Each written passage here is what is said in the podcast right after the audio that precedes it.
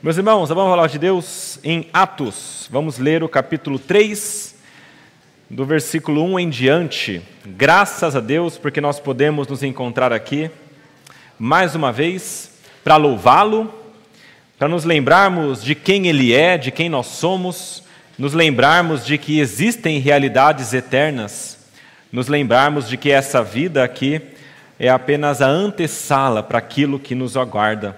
Graças a Deus por isso. Atos capítulo 3, versículos 1 até o capítulo 4, versículo 4 será o texto dessa manhã. Nós estamos tratando um pouquinho sobre o testemunho verdadeiro e na realidade como que os primeiros cristãos testemunharam. A nossa ideia nessa série tem sido compreender como que aqueles homens da igreja primitiva testemunharam pelas primeiras vezes como que foi o discurso que eles fizeram, como que foram as suas pregações, quais foram os resultados e a partir daí tentarmos compreender como que nós também devemos testemunhar, como que nós podemos devemos pregar o evangelho, qual que deve ser a nossa atitude. E este é um destes textos. Atos 3, a partir do versículo 1 diz o seguinte: Pedro e João estavam se dirigindo ao templo para a oração das três horas da tarde. Estava sendo levado um homem coxo de nascença que diariamente era colocado à porta do templo chamada Formosa para pedir esmolas aos que entravam. Quando ele viu Pedro e João que iam entrar no templo, pediu que lhe dessem uma esmola. Pedro, fitando juntamente com João, disse: Olhe para nós. Ele os olhava atentamente, esperando receber alguma coisa. Pedro, porém, lhe disse: Não possuo nem prata, nem ouro, mas o que tenho, isso lhe dou. Em nome de Jesus Cristo, o Nazareno, levante-se e ande. E pegando na mão direita do homem, ajudou-o a se levantar. Imediatamente os seus pés e tornozelos se firmaram, e dando um salto, ficou em pé. Começou a andar e entrou com eles no templo, pulando e louvando a Deus. Todo o povo viu o homem andando e louvando a Deus e reconheceram que ele era o mesmo que pedia esmolas assentado à porta formosa do templo. E ficaram muito admirados e espantados com o que lhe tinha acontecido. Enquanto aquele homem ainda se mantinha ao lado de Pedro e João, todo o povo perplexo correu para junto deles no pórtico chamado de Salomão. Quando Pedro viu isso, dirigiu-se ao povo dizendo: Israelitas, por que vocês estão admirados com isto? Ou por que estão com os olhos fixos em nós, como se, pelo nosso próprio poder ou piedade, tivéssemos feito este homem andar?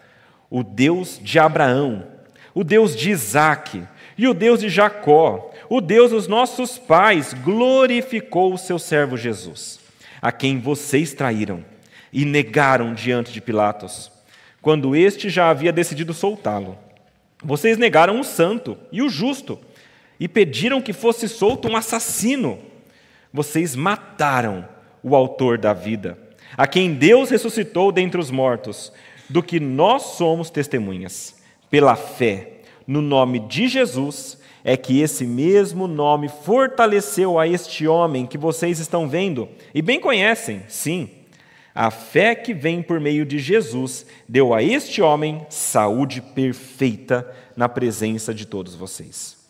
E agora, irmãos, eu sei que vocês fizeram isso por ignorância, como também as suas autoridades o fizeram. Mas Deus assim cumpriu o que tinha anunciado anteriormente pela boca de todos os profetas que o seu Cristo havia de padecer. Portanto, arrependam-se e se convertam, para que sejam cancelados os seus pecados, a fim de que da presença do Senhor venham tempos de refrigério, e que ele envie o Cristo, que já foi designado para vocês, a saber, Jesus, ao qual é necessário que o céu receba até os tempos da restauração de todas as coisas de que Deus falou por boca dos seus santos profetas, desde a antiguidade. Porque Moisés disse: O Senhor Deus fará com que do meio dos irmãos de vocês se levante um profeta semelhante a mim. A esse vocês ouvirão em tudo o que ele lhes disser. Quem não der ouvidos a esse profeta será exterminado do meio do povo. E todos os profetas, a começar com Samuel, assim como todos os que falaram depois dele, também anunciaram estes dias. Vocês são os filhos dos profetas e da aliança que Deus estabeleceu com os pais de vocês, dizendo a Abraão: Na sua descendência serão abençoadas todas as nações da terra. Tendo Deus ressuscitado o seu servo, enviou primeiramente a vocês para abençoá-los no sentido de que cada um abandone as suas maldades. Enquanto Pedro e João ainda falavam ao povo, chegaram os sacerdotes, o capitão do templo e os saduceus. Ressentidos porque os apóstolos estavam ensinando o povo e anunciando em Jesus a ressurreição dentre os mortos. Prenderam Pedro e João e os recolheram ao cárcere até o dia seguinte, pois já era tarde. Porém, muitos dos que ouviram a palavra creram subindo o número destes homens a quase cinco mil. Vamos orar, meus irmãos. Pai amado, nós nos achegamos diante de Ti neste momento com os corações alegres, porque nós temos a Sua palavra que nos mostra a verdade. E nos achegamos diante do Senhor, Pai, requerendo e pedindo ao Senhor que o Senhor, pela Sua graça, nos ajude a compreender a Sua palavra Dê-nos a graça, Pai, de sermos iluminados por Ti e de termos também a força necessária para aplicarmos aquilo que Tu queres. Nós queremos rogar isso ao Senhor, porque sabemos que somente o Senhor pode nos conceder. Isso pedimos em nome de Jesus. Amém. Meus irmãos, como nós falamos um pouquinho no sermão passado, depois que Jesus Cristo morreu, ele ressuscitou três dias depois, e depois da ressurreição dele, ele apareceu aos seus discípulos durante 40 dias, conversando com os discípulos, falando coisas que eles iam respeitar ao reino de Deus, comendo com eles, vivendo com eles. E depois desses 40 dias, ele disse para que aqueles homens, os discípulos, ficassem em Jerusalém para que eles fossem revestidos com poder, para que eles pudessem cumprir a grande missão que Deus tinha dado para ele, que era de ir por todo mundo, pregar o evangelho a toda a criatura. Depois disso, Jesus foi elevado aos céus. Alguns dias depois, o povo que estava lá em Jerusalém, os discípulos e 120 discípulos, além dos 12 tinham mais outros, eles estavam reunidos e Deus, pela sua graça, envia o Espírito Santo. Esse foi o dia conhecido como o dia de Pentecostes, 50 dias depois da Páscoa. Nesse dia, ficou muito claro que Deus estava começando algo novo com a humanidade. Ele estava criando algo que não existia dessa maneira antes, que era a igreja como nós conhecemos hoje. Uma igreja que tem a graça do Espírito Santo agindo nela e capacitando para que ela consiga levar até os fins da terra, até os fins ah, de todo o universo que nós conhecemos aqui, a palavra do Senhor e o Evangelho. E isso só vem por conta do Espírito Santo agindo sobre aquelas pessoas. Isso aconteceu lá em Atos 2. Em Atos 2, Pedro olha para a situação, aqueles judeus não reconhecem, não entendem o que está acontecendo, e eles até acham que aqueles homens que estavam agora cheios do Espírito Santo, falando em outras línguas, estavam bêbados, e Pedro usa aquele momento para pregar o Evangelho. E nessa primeira pregação, ele é muito contundente, mostra a verdade e, e, leva aquelas pessoas a compreenderem que elas eram pecadoras e careciam de Deus. Chegando a um ponto que elas estavam realmente desesperadas, perguntando para Pedro e para os apóstolos, para os discípulos, o que é que a gente faz agora? E então a palavra de Pedro para elas foi: arrependam-se, creiam, para que vocês sejam salvos. E aqui Logo depois desse momento em que 3 mil pessoas se convertem, ah, em Atos, Lucas nos diz que a igreja, começando a crescer já com 3 mil pessoas, se reunia de uma certa maneira, isso está lá em Atos 2, 42 a 47, como que viviam estes irmãos, se reunindo no templo e de casa em casa. E então, em Atos 3, nós temos o segundo momento que Pedro utiliza para pregar o evangelho. E é interessante porque aqui novamente ele utiliza um momento que Deus faz um milagre para então explicar esse milagre e trazer a palavra de Deus para aquelas pessoas que estavam ah, ali assistindo. E esse milagre agora, diferente do que aconteceu no templo, esse milagre aqui era uma cura, não eram mais as línguas que vieram para aqueles homens, mas a cura de um paralítico, de um homem coxo que vivia assim desde o seu nascimento. E meus irmãos, o milagre que foi feito aqui não foi um milagre é, fácil, nem simples, como nenhum milagre é, claro, mas era algo que realmente deixou aqueles homens perplexos. Porque todos eles conheciam esse homem que havia sido curado. Todos eles. Esse homem ficava à frente de uma porta no templo chamado de Porta Formosa. Essa Porta Formosa era a entrada principal do templo. Todo mundo que ia para o templo geralmente entrava por ali. Os judeus entravam por essa porta formosa. Ela era chamada de formosa porque ela era muito bonita, ela era grande, ah, magnífica, realmente ah, ah, assim algo que você olhava e isso te gerava um, um senso de grandeza, um sentimento de grandeza. Essa porta tinha de 22 a 26 metros de altura e, e também 20 metros de largura, era algo realmente enorme. E diante dessa porta, chamada Formosa, esse homem diariamente pedia algum tipo de esmola para aqueles homens. E era muito propício fazer isso lá, porque as pessoas iam até o templo para entregar o sacrifício a Deus. Geralmente elas iam três vezes por dia fazer as orações. Elas iam de manhã, que era às nove da manhã, e isso aconteceu em Pentecostes, foi quando aconteceu o primeiro discurso. E depois elas iriam também no meio do dia, e aí às três horas para fazer o segundo sacrifício. Esse momento aqui foi nas três horas da tarde, quando as pessoas estavam indo para o templo para fazer o sacrifício e estavam entrando por essa porta formosa. E como eu disse, era propício. Aquela pessoa que já ia para o templo para fazer o seu sacrifício, para alcançar algum favor da parte de Deus, ela já pensava que entregar um pouco de esmola era uma coisa que traria para ela algum, algum ganho diante de Deus. Então ele ficava ali diariamente pedindo as esmolas. E meus irmãos, nesse momento é que acontece esse grande milagre da parte de Deus. Quando Pedro e João chegam naquele local, certamente haviam muitas pessoas também, e esse homem pede para eles algum recurso e quando Pedro e João olham para ele, eles dizem: é, Olha para nós. Esse homem fita os olhos neles, talvez esperando alguma coisa, algum dinheiro, o que, que virá desses homens, e eles dão uma surpresa: Olha, a gente não tem nem ouro nem prata. Ele, ok, mas por que você está me chamando para você então? O que, que você tem? E então a palavra diz que eles tinham algo muito melhor. O que nós temos, isso nós vamos entregar para vocês para você. E o que nós temos é a cura para a sua doença. Queridos, quando eles entregam isso para aquele homem, isso gera uma comoção sem tamanho. Diz a palavra que eles saem do local onde eles estavam e vão até um local chamado Pórtico de Salomão, e ali as pessoas começam a se achegar, se perguntando o que está acontecendo, e é nesse momento que Pedro, sabiamente, se levanta e começa a sua pregação. E nessa pregação, ele leva estes homens à compreensão do Evangelho e ao arrependimento, e não só de algumas pessoas, mas ao final nós vemos que o número subiu a 5 mil. Então foram pelo menos ali 2 mil homens. E se são 2 mil homens, a gente junta depois mulheres e crianças, o número expande ainda muito mais. Esse é o número de pessoas que foram convertidas por conta deste testemunho que foi dado.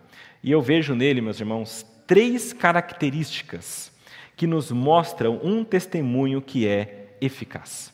E eu queria que nós nos detêssemos para compreender essas características e, a partir delas também, ah, que nós possamos avaliar como que a gente está pregando o Evangelho e como que a gente deve pregar o Evangelho. As três características são que o testemunho deve ser bíblico, cristocêntrico e inescapável. E eu vou explicar cada uma dessas características para vocês também. Primeira característica, então, que esse sermão nos traz é que ele deve ser bíblico. Meus irmãos, quando eu falo isso, é claro, talvez pareça para vocês que eu estou chovendo no molhado. É claro, um sermão, uma pregação, precisa ser bíblica. Isso é óbvio. Mas a grande verdade é que, apesar de ser óbvio, muitas vezes os sermões, as pregações, os testemunhos que nós damos não são bíblicos como deveriam ser. Este sermão aqui de Pedro, ele foi bíblico do início até o fim.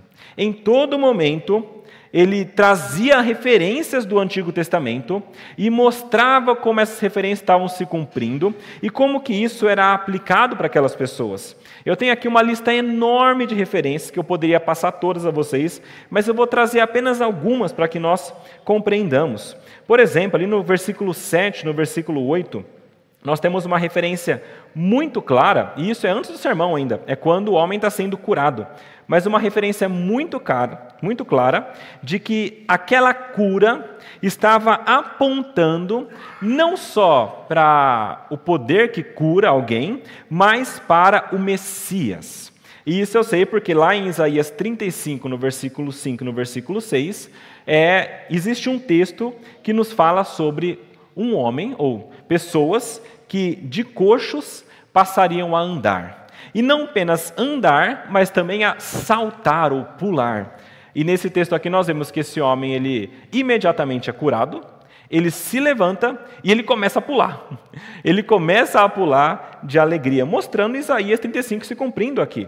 Diz assim o texto de Isaías: Então se abrirão os olhos dos cegos e se desimpedirão os ouvidos dos surdos. Os coxos saltarão como as corças e a língua dos mudos cantará, pois águas arrebentarão no deserto e ribeiros nos ermos. Meus irmãos, essa é uma das referências que ele usa para mostrar como que as coisas estão se cumprindo e tornando o discurso dele então cada vez mais bíblico. Depois, quando ele começa a falar sobre o que estava acontecendo ali, por exemplo, nos versículos 12 e versículo 13, ele traz uma outra referência. Ali ele fala sobre ah, um Deus, os israelitas, que era ah, o Deus de Abraão, Isaac e Jacó. Isso aqui está lá em Êxodo 3, versículos 14, versículo 15 e muitos outros também, muitas referências que falam sobre isso. Isaías 55, versículo 5, por exemplo, fala do santo de Israel que foi glorificado, que é um outro termo que ele usa aqui, o santo que foi glorificado. Isaías 52, versículo 13, fala de um homem que seria exaltado e elevado, seria muito sublime, também glorificado, trazendo também uma referência a Jesus nesse texto. Lá no versículo 14, nós temos uma referência de Isaías 53. Vocês negaram o santo e o justo e pediram que fosse solto um assassino, o santo e o justo. Isaías 53 fala sobre o servo, que é o justo. Várias referências bíblicas mostrando como que é um sermão realmente bíblico. Entre muitas outras, irmãos. Fala sobre o servo sofredor, nós temos referências em Salmo 22, Salmo 69, Jeremias 11, Zacarias 12. Ah, aqui nós temos Deuteronômio 18 sendo citado também, falando de Moisés, que disse que haveria um outro profeta semelhante a ele que deveria ser ouvido. Deuteronômio 18, de 15 a versículo 20. Nós temos Levítico 23, 29, lá no verso 23 que a gente viu aqui, falando sobre aquelas pessoas que não ouvissem esse profeta, que elas seriam exterminadas do meio do povo. E ele vai assim até o final do seu sermão. Meus irmãos, ele utiliza toda a base bíblica para trazer aquilo que ele deveria mostrar para aquelas pessoas. E eu queria que nós pensássemos aqui, entendêssemos o seguinte: ser bíblico é muito mais do que nós apenas citarmos alguns versículos bíblicos enquanto a gente está falando alguma coisa. Nesse caso, por exemplo, ele não ficou citando cada versículo bíblico ah, diretamente. Ele citou alguns indiretamente, ele mencionou algumas ideias. É o que nós podemos fazer também. Ser bíblico é muito mais do que você pegar um texto e você citar. Ah, porque isso pode virar uma desculpa para alguma coisa. Por exemplo, eu sei de vários pecados que são justificados com um texto bíblico. Deus é amor. Então eu posso fazer o que eu quiser, porque se Deus é amor, Deus é amor. É bíblico? É claro que é bíblico. Agora, isso é uma pregação bíblica? Você pegar um texto, tirar do contexto, colocar no seu discurso e você tentar justificar o seu discurso com o que a palavra diz? Isso não é ser bíblico na sua pregação. Eu posso, por exemplo, pensar em alguns sermões em que é dito que quem não contribui na casa do Senhor vai sofrer coisas terríveis, como até morrer. Porque eu tenho um texto lá de Ananias e Safira. Ananias e Safira, em Atos, eles não entregaram aquilo que eles falaram que ia entregar, mentiram no Espírito Santo, eles morreram. Então eu posso pegar esse texto como uma desculpa e colocar pessoas debaixo de um cabresto. Não é verdade? Se eu utilizar a palavra de Deus dessa maneira, eu não estou sendo bíblico, mas eu estou utilizando a Bíblia para justificar as minhas condutas e tentar levar as pessoas para onde eu quero. Ser bíblico é transmitir exatamente o que a palavra diz, sem reservas, sem distorções, direta ou indiretamente. Ou seja, sem reserva é assim: não interessa o que a pessoa vai pensar de mim, se ela vai gostar ou se não vai gostar, se isso se aplica ou não à vida dela, se isso é um ponto sensível ou não. Se a palavra diz, eu devo expor. Mesmo porque essa palavra vai levar essa pessoa para a compreensão do Evangelho. Sem distorções. Eu não posso pegar uma palavra, modificá-la um pouco para entregar para alguém, levando essa pessoa a uma compreensão distorcida. E quando eu falo sobre direta ou indireta, quer dizer que você não precisa o tempo todo ficar citando o versículo bíblico no seu, no seu discurso para as pessoas que você quer pregar o evangelho. Mas a palavra de Deus precisa estar presente. Isso porque, meus irmãos, a palavra de Deus é realmente poderosa. Ela é poderosa para duas coisas, pelo menos: para conversão e para a santificação. Lá em Romanos 10, nós lemos aqui, inclusive, diz que o Senhor, ah, ah, lá em Romanos 10, 18, mas nem todos obedeceram ao Evangelho, pois Isaías diz: Senhor, quem creu em nossa pregação? E assim, a fé vem pelo ouvir, e o ouvir pela palavra de Cristo. É a palavra de Cristo pregada que gera no coração das pessoas a compreensão daquilo que é a fé, e por meio disso, Deus leva essas pessoas à sua conversão.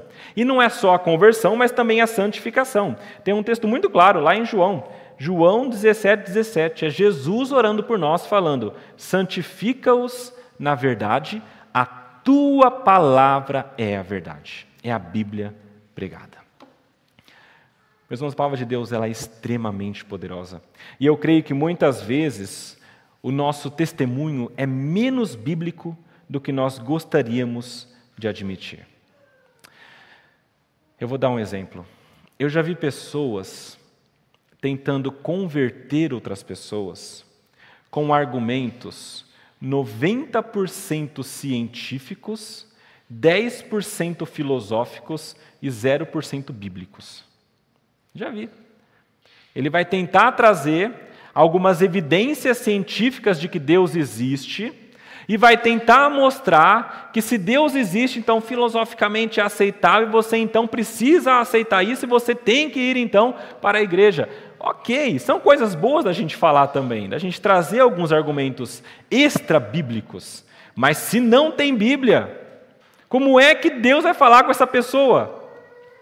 Se a palavra que ele deixou é aquela que ele usa para falar com as pessoas e adentrar os corações das pessoas por meio do Espírito Santo, como é que ele vai falar com essa pessoa se a palavra não estiver presente?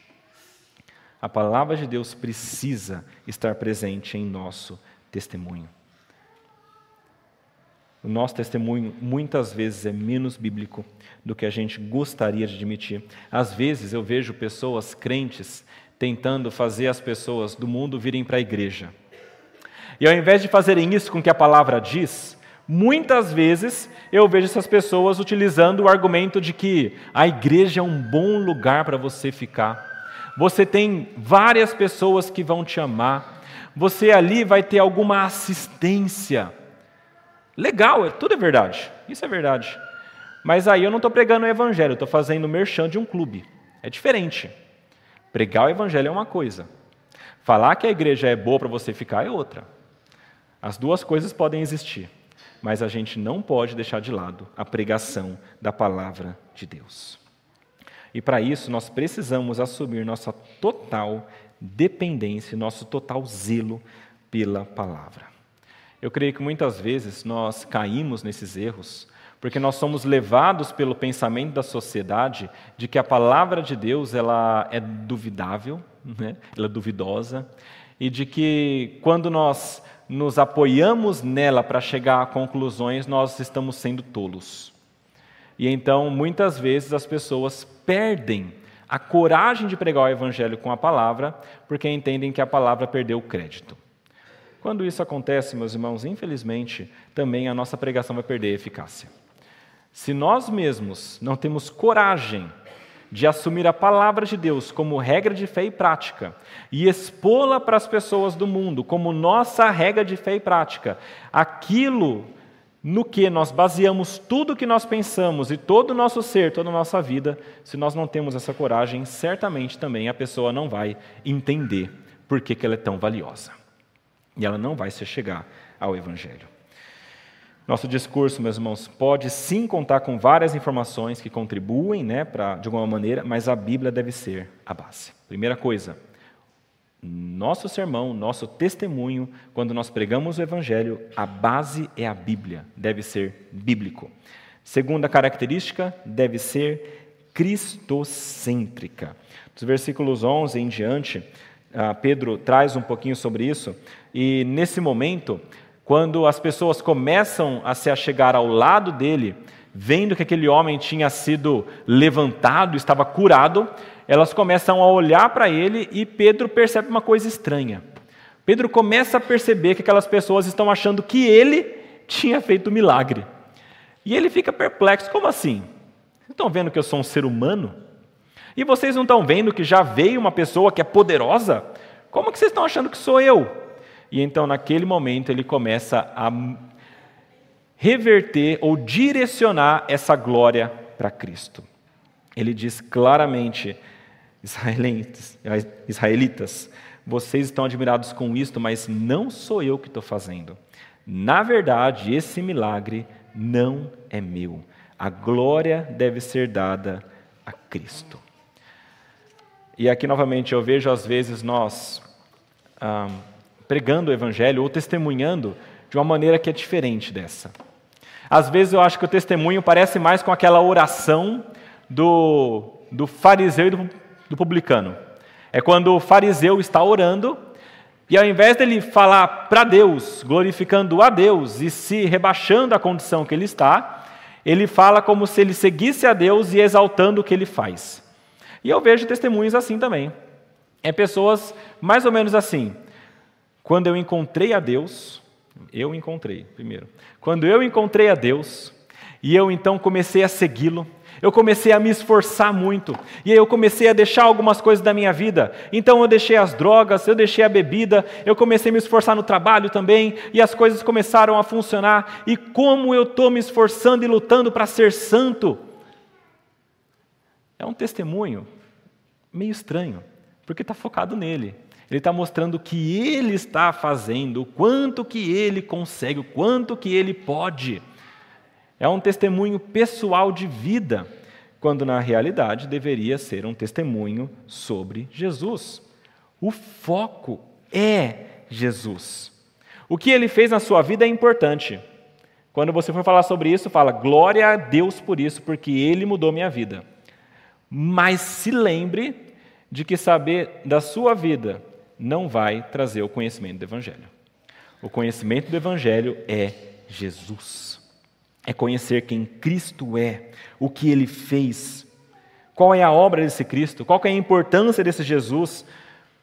A mudança de vida é uma demonstração do poder dele, mas deve ser algo para apontar para ele, assim como esse, como esse milagre aqui. Na verdade, todo milagre funciona para isso, né? A gente olha para alguns milagres assim e a gente fica pensando, mas será que isso aqui já cessou e tudo mais? É claro, milagres continuam acontecendo, Deus continua curando pessoas. Assim como aconteceu nesse tempo, é diferente, porque os, os apóstolos iam naquele local e falavam, levanta e cura, e de uma maneira muito uh, clara e direta. Mas esses milagres todos, tudo isso acontecia, eles aconteciam para apontar para algo maior. O milagre lá no Novo Testamento, as curas, elas não aconteciam para deixar a vida de alguém melhor e mais tranquila.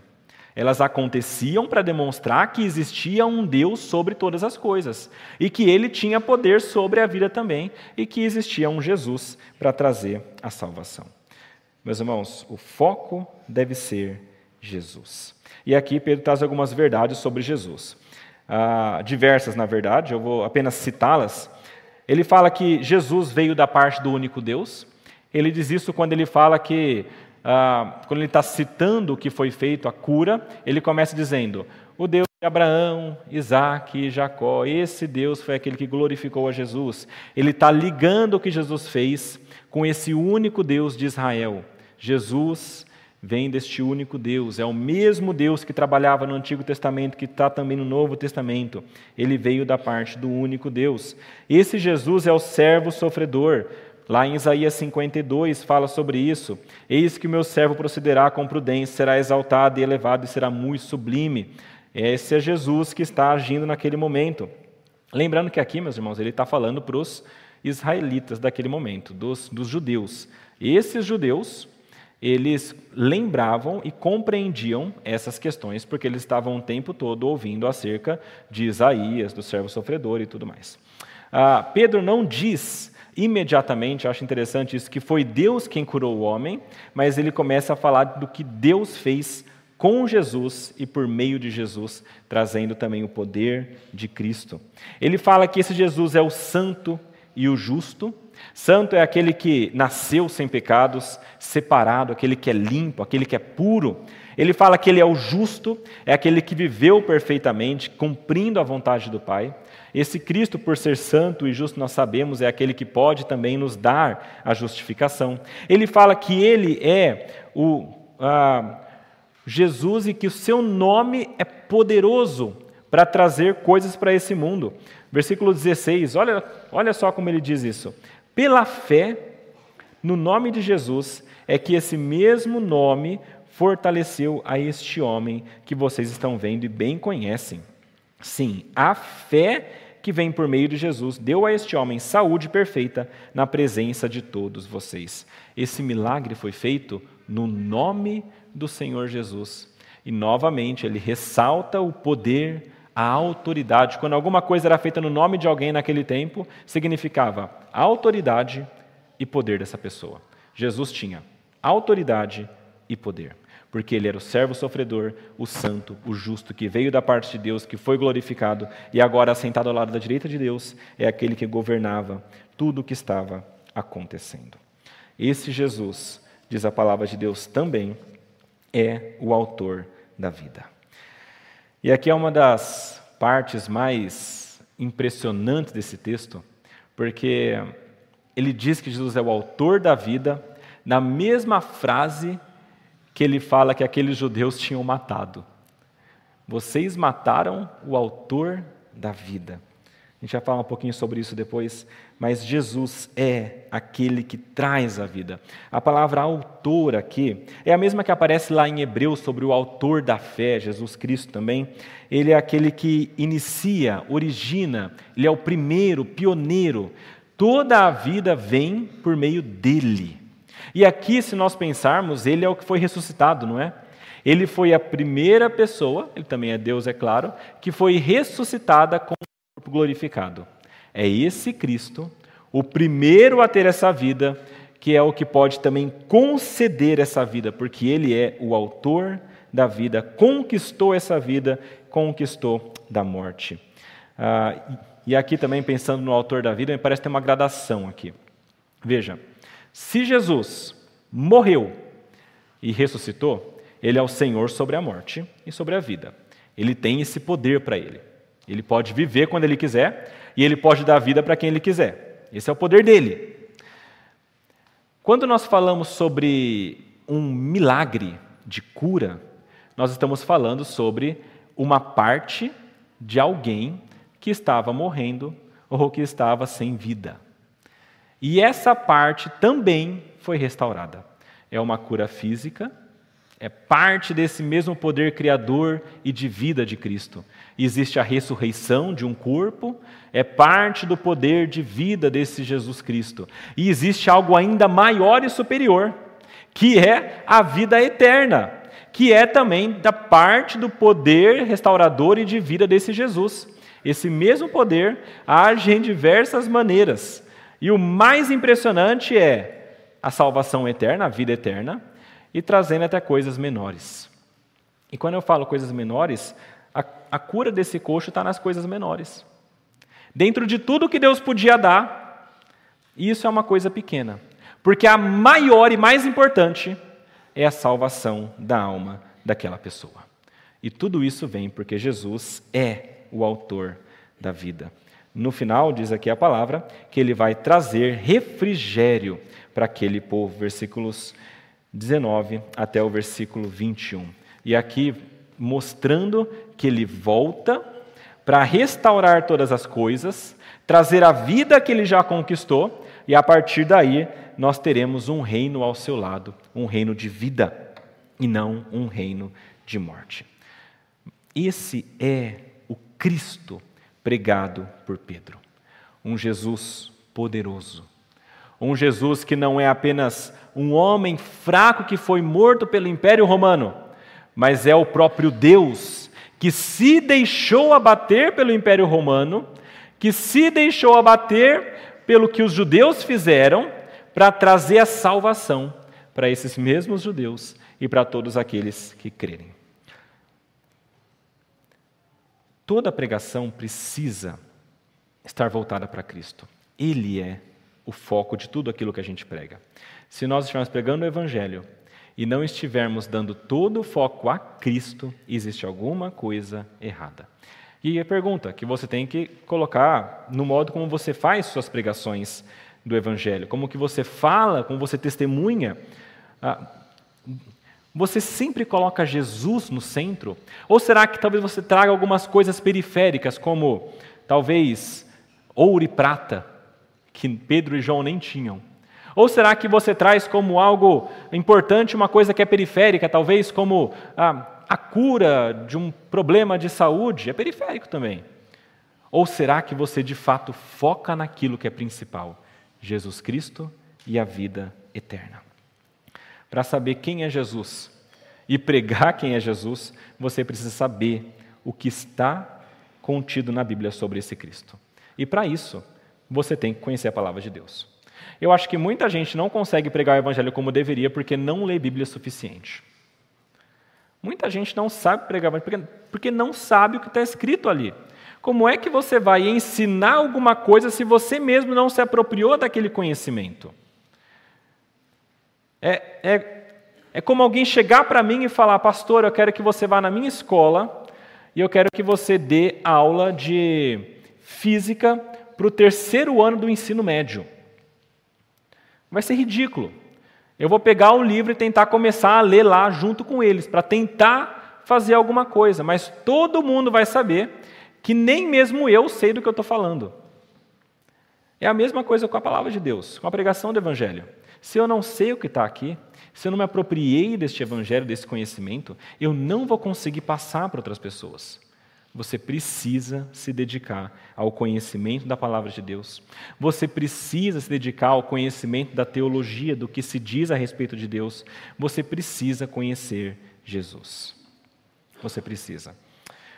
Hoje nós vemos muitas pregações voltadas para a vida, para a experiência, para o que aconteceu aqui, aconteceu ali, um livramento, mas eu creio que ainda falta a pregação verdadeira da palavra de Cristo quem Jesus é. E Jesus, meus irmãos, é Rei, é Senhor, é poderoso, é misericordioso, é gracioso, Ele é o Redentor, Ele vem no final para governar, para julgar e para dar salvação. Pensando nisso tudo, é que nós chegamos ao terceiro aspecto de uma pregação evangelística uh, verdadeira, de um testemunho verdadeiro é que esse testemunho deve ser inescapável. E a palavra um pouco mais estranha que eu utilizei aqui, mas eu vou explicar para vocês. Por inescapável, eu quero dizer que o testemunho precisa levar a pessoa que está ouvindo para um limite que ela não pode escapar. Ela precisa tomar uma decisão. Para cá ou para lá. Veja, Aqui, Pedro faz isso. Ele diz: Vocês negaram o santo e o justo, pediram que fosse solto um assassino. Ele começa a falar essas coisas e ele vai levando aquelas pessoas à compreensão da pecaminosidade delas. E vai levando elas até um ponto que elas precisam tomar uma decisão. Ele, ele, ele fala que, bom, ele mostra Jesus curando pelo poder de Deus. Isso aquelas pessoas olham e veem. Ele explica que ele é o servo sofredor que ele morreu porque Deus tinha planejado, e depois ele começa a apontar para os judeus: vocês o mataram, ah, vocês poderiam ser fulminados, mas Deus tem misericórdia de vocês. Vocês agiram na ignorância, um pouco de misericórdia aqui, ah, e agora vocês devem se arrepender. É basicamente dessa maneira que ele caminha nos seus argumentos. Ah, mas ele traz isso para a vida deles. E eles percebem que eles estão incluídos nessas verdades, nesse grande plano que Pedro está falando. Para tentar ajudar a gente aqui, de maneira ainda mais clara, eu tenho aqui dois movimentos que Pedro fez no sermão dele.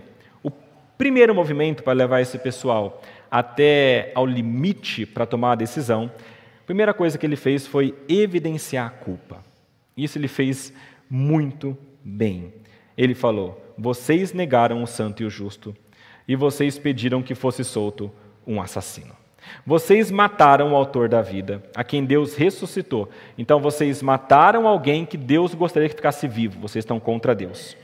Dentre os mortos, do que nós somos testemunhas, nós sabemos disso. Então ele começa a mostrar o pecado daqueles homens e evidenciar como que isso aconteceu. Eles não só mataram Jesus, mas fizeram isso quando até presta atenção nisso, até os romanos queriam libertar Jesus. E os judeus foram lá e mataram. Até o homem ímpio que estava julgando tentou por três vezes libertar. Não, mas eu não vejo culpa. E se colocar ele contra o pior, Barrabás? E os judeus preferem matar Jesus. Tudo isso aqui é uma culpa sendo cada vez mais elevada, cada vez mais sendo demonstrado que eles eram culpados. E mostrando também algo muito interessante, que ou nós temos vida com Jesus, ou nós temos morte sem Jesus. A maneira como Pedro fala nesse texto aqui é, é, é, peculiar, porque ele fala, como eu falei, ele coloca Jesus, o que é o autor da vida, e ele foi morto. E foi liberado ou, ou seja, recebeu vida aquele que era um assassino. E parece que existe uma contraposição aqui. A, como eles escolheram matar Jesus, ou como eles escolheram o assassino, negar a Cristo, eles escolheram a morte. Eu não sei se Barrabás, quando saiu dali, saiu matando de novo. Eu fiquei sabendo esses dias que o maníaco do parque foi solto e voltou a atacar mulheres é muito provável que também Barra Paz tenha saído e voltado a atacar de novo. E talvez pessoas tenham morrido por conta dessa decisão aí dos judeus. A negação de Cristo, que é o Senhor da vida, vai levar inevitavelmente a algum tipo de morte. Se eles tivessem escolhido o contrário, também trariam vida. Negar a Cristo é uma escolha automática de morte é uma morte, primeiro, espiritual, porque não tem comunhão com Deus. Existe a morte física em algum momento, e essa morte não será revertida, e então se tornará a morte eterna. Isso é negação do autor da vida. Eles negaram o autor da vida. Quem nega o autor da vida não pode esperar ter vida. E não pode esperar ter alguma coisa boa saindo disso. Quem crê em Jesus faz uma escolha de vida em todos os âmbitos, e espiritual, física e eterna. Porque ele é de fato o autor da vida. Agora, o contrário é verdadeiro. Quem não ouvir a esse Jesus terá a morte. No versículo 22, quando ele está argumentando, trazendo a profecia de Moisés, ele diz: Porque Moisés disse: O Senhor Deus fará com que do meio dos irmãos de vocês se levante um profeta semelhante a mim, é Jesus. A esse vocês ouvirão em tudo o que eles disser. Tudo o que for palavra de Deus da boca desse profeta, que é Cristo, tem que ser ouvido e obedecido. Quem não der ouvidos a esse profeta será exterminado do meio do povo. Exterminado. Não tem vida, tem morte. E lembrando que aqui o que está em jogo é algo muito maior do que esse mundo. Muito maior. Não é apenas uma cura física, não é apenas a morte física, mas é a morte eterna.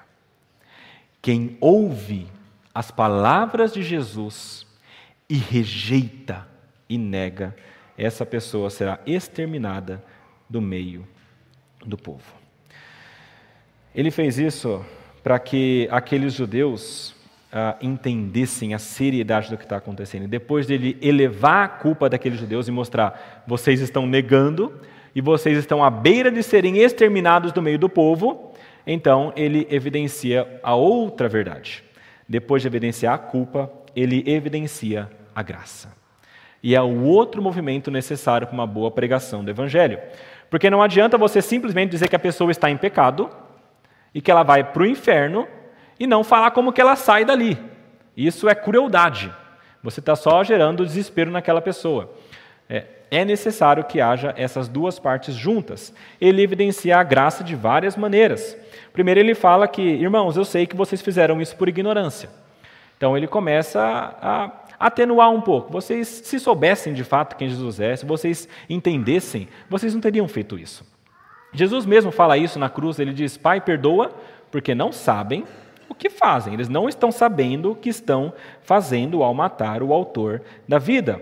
Lá no versículo 19, novamente a graça mostrando, ele está falando: então, olha, vocês podem se arrepender.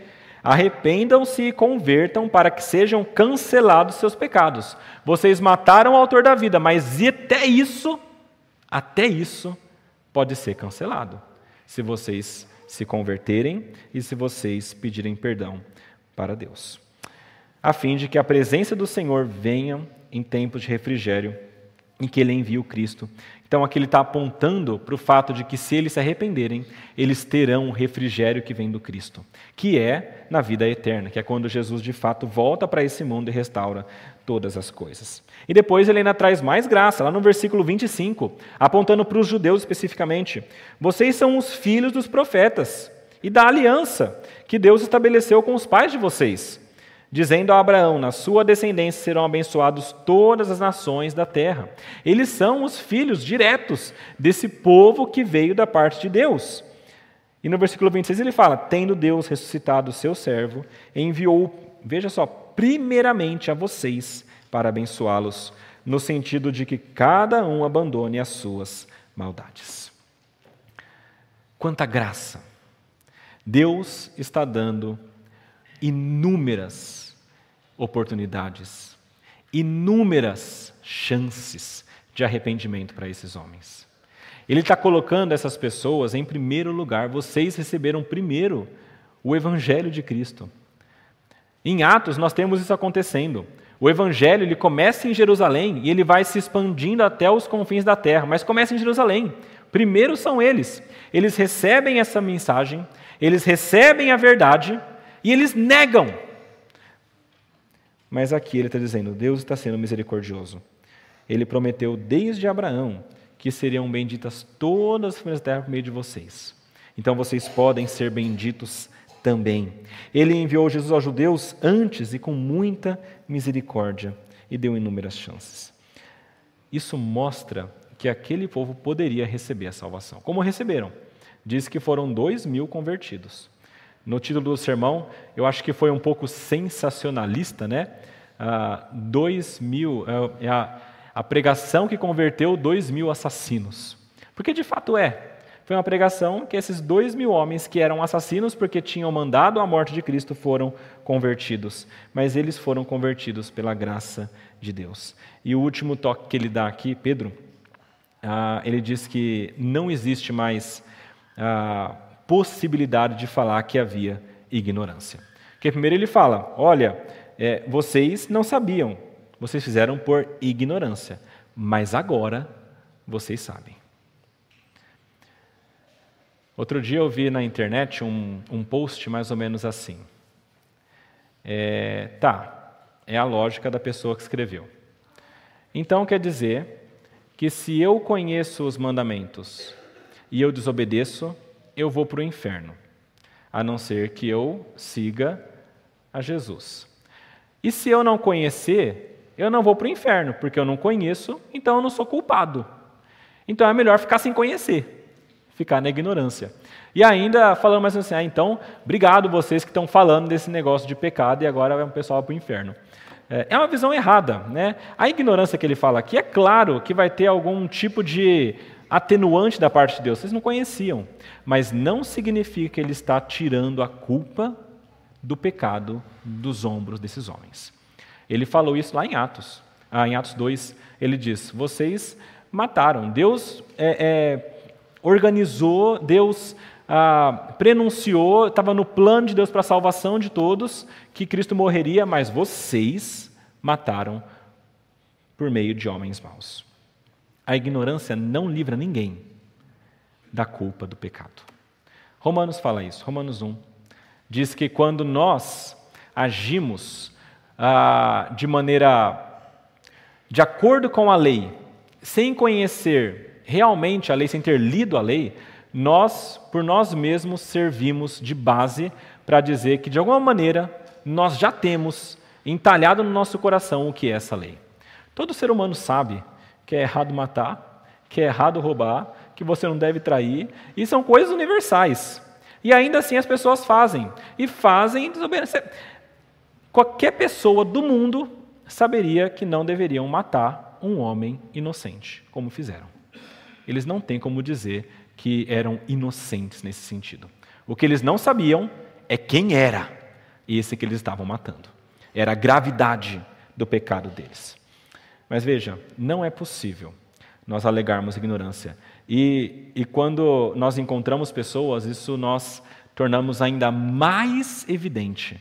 Quando nós falamos sobre o pecado, sobre a condenação, sobre a salvação, essa pessoa que ouve, ela não pode de jeito nenhum, nem na mente dela se enganando, dizer que não conhecia, que não sabia mais. Ela já sabe. E é por isso que a pregação precisa ser, de alguma maneira, inescapável. Ela tem que entender que ela, ela, ela já sabe o que vai acontecer. Ela já sabe o que é o Evangelho. E ela precisa tomar uma decisão. Ou ela vai escolher para cá a morte, ou ela vai escolher para cá a vida. É claro que isso tem a ver com um campo humano de decisão, e tudo isso é claro que existe Deus ah, no seu plano eterno. Mas no campo humano é isso. É a pessoa escolhendo seguir a Cristo, se rendendo aos pés de Cristo ou não. Ou ela vai se render aos pés de Cristo, ou ela vai ter o coração endurecido e continuar nos pecados dela e caminhar a passos largos para o inferno. No capítulo 4 aparece o que aconteceu nesse momento. Apareceram os sacerdotes, capitão do templo, do templo e os saduceus, estavam ressentidos, porque os apóstolos estavam ensinando o povo e anunciando em Jesus a ressurreição dentre os mortos, e eles prenderam Pedro e João. Então aqui talvez fosse um outro ponto, né? A gente tem que testemunhar com coragem, mesmo que sejamos presos por conta do evangelho. Eles foram recolhidos ao cárcere até o dia seguinte. Mas olha só, versículo 4. Porém, por mais que eles tentassem impedir, muitos do que ouviram a palavra creram, subindo o número desses homens a quase 5 mil. A pregação do Evangelho verdadeira, com a graça de Deus, com a atuação do Espírito Santo, é poderosa para converter vidas. É poderosa para mostrar ao pecador o seu caminho de pecado. E é poderosa para que esse coração endurecido seja amolecido. O Espírito Santo faz isso. Ele convence do pecado, da justiça e do juízo. Disso nós dependemos inteiramente dele, graças a Deus. Mas do que ele nos dá para fazer é nossa função: pregar o Evangelho. Biblicamente. Mostrar o que essas pessoas estão fazendo, qual que é o caminho para a salvação, e então, com isso, orar para que Deus converta cada vez mais essas pessoas. Vamos orar para que Deus nos ajude a aplicar essa verdade em nossas vidas. Pai amado, mais uma vez nós queremos orar ao Senhor com os corações gratos, Pai, porque o Senhor nos ensina como nós devemos pregar o Evangelho, nos ensina como que nós devemos mostrar ao mundo que o Senhor existe, que Cristo já veio para este mundo, foi morto, ressuscitado, está vivo à sua direita. Nós queremos louvá-lo por isso, porque é muita graça. Nós queremos agradecer ao Senhor, porque o Senhor já nos chamou. E pedimos a Ti que o Senhor também chame aqueles que já são teus, nós sabemos, mas que chames por meio de nós, Pai. Dá-nos a graça de sermos incluídos neste grande plano do Senhor. Dá-nos a graça de sermos usados por Ti para atrairmos aqueles que o Senhor deseja. Que dessa maneira o Seu reino se expanda mais, cada vez mais. Que pessoas se acheguem, Pai, conhecendo a Ti, se acheguem à nossa comunidade aqui também. E que dessa maneira, Pai, principalmente nós sejamos capazes de glorificá-lo ainda mais. Nós pedimos isso, crendo no Senhor, gratos a Ti por tudo, em nome de Jesus. Amém.